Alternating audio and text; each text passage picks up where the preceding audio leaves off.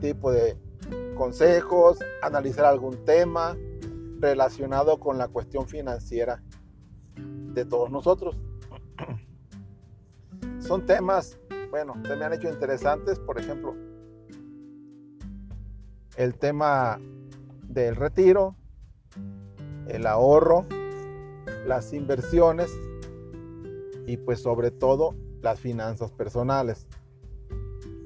En esta ocasión quiero iniciar hablándoles un poquito de lo que es el presupuesto, la administración familiar de los ingresos y voy a tomar como tema eh, algo que leí en el libro Los secretos de la mente millonaria de T. Erker. En ese libro nos habla de cómo manejar nuestros ingresos en base al sistema de los seis sobres. Los seis sobres es una forma de administrarlo, de separar, de, de manejar las cuentas de acuerdo con la finalidad de cubrir nuestras necesidades. Y no estoy hablando únicamente por la necesidad de alimentarnos, de vestirnos, de tener un techo, de tener ropa, calzado. No, también hay otras necesidades como por ejemplo la necesidad de diversión, la necesidad de tener un fondo de ahorro para el retiro, de tener un fondo de emergencia, de cubrir esas necesidades tan básicas y olvidadas como lo son el tener un presupuesto para dar un regalo, para dar un diezmo. Entonces, tomando en cuenta eso, decidí retomarlo y bueno, más o menos adaptarlo al tipo de vida o administración del mexicano. En su libro, Hecker nos habla de, de un tipo de administración pues enfocada a personas que tienen otras costumbres, otros hábitos que muchas veces no son exactamente igual al pueblo latino. Entonces, Hecker nos dice que en el primer sobre, estamos hablando de que son seis, en el primer sobre lo vamos a dedicar a cubrir, a poner el dinero que va a cubrir las necesidades básicas de la familia. ¿Cuáles son? Bueno, pagar una, hipoteca, dice él. En este caso yo me, voy a referir como la renta de la casa en la que habito, si es que la estoy rentando. El pago de los servicios. El pago de transporte el pago de alimentos. Ya cada quien puede ir haciendo un recuento particular de cuáles son sus necesidades básicas. En el, a ese sobre se le va a dedicar el 55% de los ingresos totales. Lo puedes hacer semanal, lo puedes hacer mensual o quincenal. Ahora bien, una vez definido todo eso, en el segundo sobre, al que le vamos a dedicar un 10% que va a ser el sobre de la educación. Y cuando digo educación no me refiero exclusivamente a la educación académica, a mandar a los hijos a la escuela, a cubrir las necesidades de la escuela. No, eso debe estar en el sobre anterior, en el sobre de necesidades básicas. En este sobre de educación, exclusivamente nos vamos a referir a la educación financiera de la familia o de la persona. ¿Qué quiere decir? Que te debes preparar en cómo administrar tu, dinero. Y este pequeño podcast, pues es uno de ellos. Tienes que poner ahí un 10% de tus ingresos. Quiere decir que si ganas tú mil pesos a la semana, 100 pesos van a ser destinados al ramo de educación, educación financiera o preparación para tener un oficio que te traiga más beneficios económicos, aprender a hacer algo nuevo. Eh, en el tercer sobre, ese sobre lo vamos a destinar también un 10% de los ingresos totales En ese sobre vamos a poner todo lo necesario pensando en crear un fondo de emergencia. ¿Qué es un fondo de emergencia? Va a ser la cantidad de dinero que vamos a tener disponible y a la mano para cualquier emergencia que ponga en riesgo la vida de nuestra familia. Quiere decir, si hubo un accidente, se nos enfermó un integrante de la familia, un hijo, la pareja, no vamos a tener la necesidad de andar buscando dónde consigo dinero para cubrir esa emergencia. Ya debes tener ese fondo. Y ese fondo se debe acumular hasta tener por lo menos el equivalente a seis meses de tu gasto. ¿Qué quiere decir? Que tú gastas en el mes, en forma general, 10 mil pesos, debes tener 60 mil pesos disponibles en tu fondo de emergencia. Es un dinero que no vas a tener en forma cautiva, lo debes tener disponible en una cuenta de, de banco, una cuenta de débito, debajo del colchón incluso. Pero ese dinero debe existir. acabamos de hablar del tercer sobre. En el cuarto sobre también le vamos a dedicar un 10% va a ser el sobre que, este es el sobre que más me gusta. Es el sobre de ocio, diversión, gustos y lujos.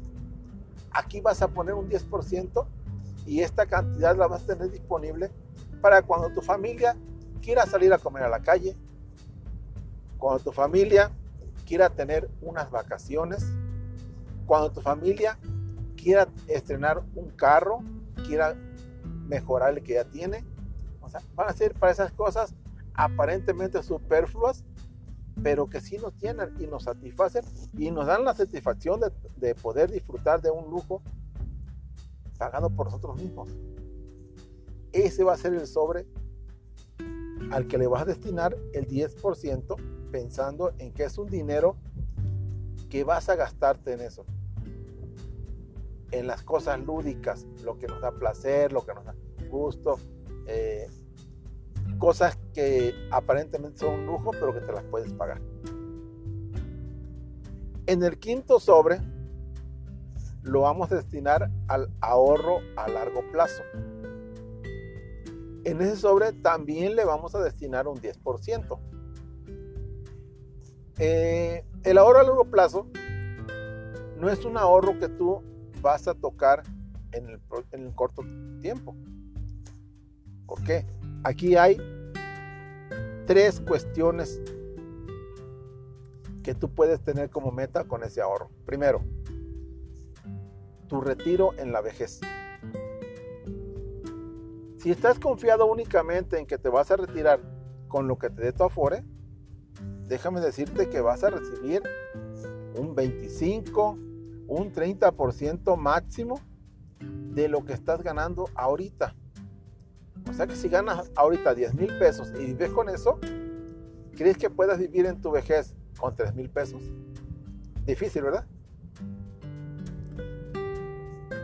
Ese es uno de los proyectos a los que puedes destinar un ahorro a largo plazo. Otro puede ser la educación universitaria de tus hijos. El, costo universitario tiene una inflación diferente a la inflación de los productos y servicios que consumimos anualmente, cotidianamente.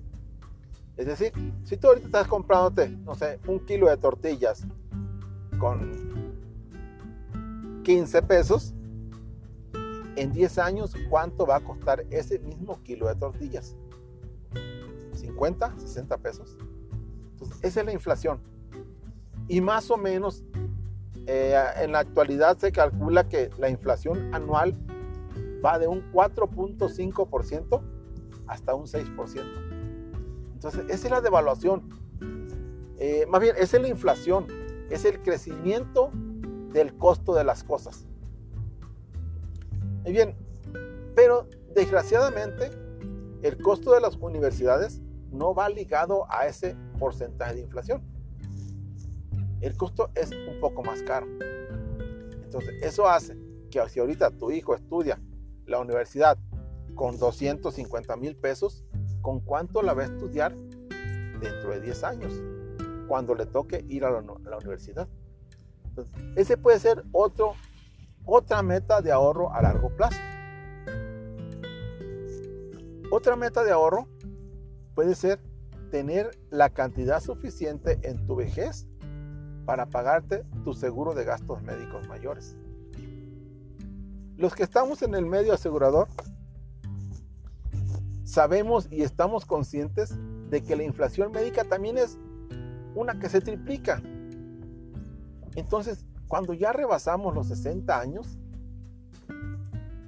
pagar un seguro de gastos médicos mayores rebasa los 100 mil pesos anuales. Pero es necesario que lo tengamos. Entonces, ese ahorro a largo plazo puede ser dedicado también a eso, a pagar nuestro seguro de gastos médicos mayores, que nos va a garantizar una atención médica en nuestra vejez de calidad. Y por último, el sobre número 6. El sobre número 6 le llamamos el dar. Todos tenemos alguna vez que dedicar un dinero a dar un regalo, a dar el diezmo, a dar un préstamo a alguien que sabemos que posiblemente no se nos pague. ¿Y qué hacemos? Si queremos darle hacerle el favor a esa persona, nos andamos descapitalizando porque sacamos dinero de, de donde tenemos dedicado para nuestras emergencias, lo tenemos dedicado para la alimentación y qué mejor que tenerlo ya definido para eso. A esto le vamos a dedicar un 5%. Un 5%, pero el tener ese apartado va a hacer que el dinero que tienes para necesidades no lo toques diga, bueno, tengo aquí 5 mil pesos ahorrados y tengo en puerta una fiesta. En los pueblos les pongo el, el ejemplo de la fiesta patronal. Regularmente en los pueblos es casi obligatorio que cada año hay una fiesta patronal en la que todo el pueblo coopera. Bueno, pues pueden dedicarlo para eso. Y yo veo cómo es tanta su fe o su compromiso con su, religión o su templo, su iglesia, que muchas veces se endeudan para cumplir con esa cuota que les asignaron. Pero si ya tienen un fondo destinado para eso, pues qué problema, ya lo tienen. Y ese sería el sexto sobre con el que terminamos este, este podcast. Ahora les quiero comentar, todo esto puesto así platicado, pues parece muy bonito y, muy práctico y ventajoso y eh, tiene todas sus ventajas. En la práctica es un poquito difícil porque no tenemos el hábito de ahorrar. No tenemos el hábito de preguntarnos antes de comprar algo si realmente lo necesito o es un capricho. Porque es una gran diferencia entre comprar algo porque lo necesitas, porque te es indispensable, o simplemente porque se te antojó. Entonces, esa es la, base de este, de este proyecto o este plan de los seis sobres. Tener el hábito, formarnos el hábito y respetar esa división que vamos a hacer de nuestros ingresos, que debidamente debimos haber ya cuantificado y saber cuánto es lo que realmente tengo de ingresos para poder hacer todo lo demás. Entonces, bueno, yo les diría dejárselos como una tarea. Empezar a hacer la práctica, no importa que sea únicamente en el papel. El chiste es que inicies. Y no importa que ganes poco, tengas pocos ingresos o tengas muchos. Debes saber en qué estás gastando. Otra de las metas de este proyecto, este, de este, plan de los seis sobres, es el que tienes que gastarte todo tu ingreso. Es, es incongruente. Sí, pero ponte a pensar, cuando te digo tienes que gastarte, quiere decir que al gastártelo, ya ahorraste para tu fondo de emergencia. Ya ahorraste en educación. Ya lo invertiste en educación. Ya ahorraste en tu plan de ahorros a largo plazo.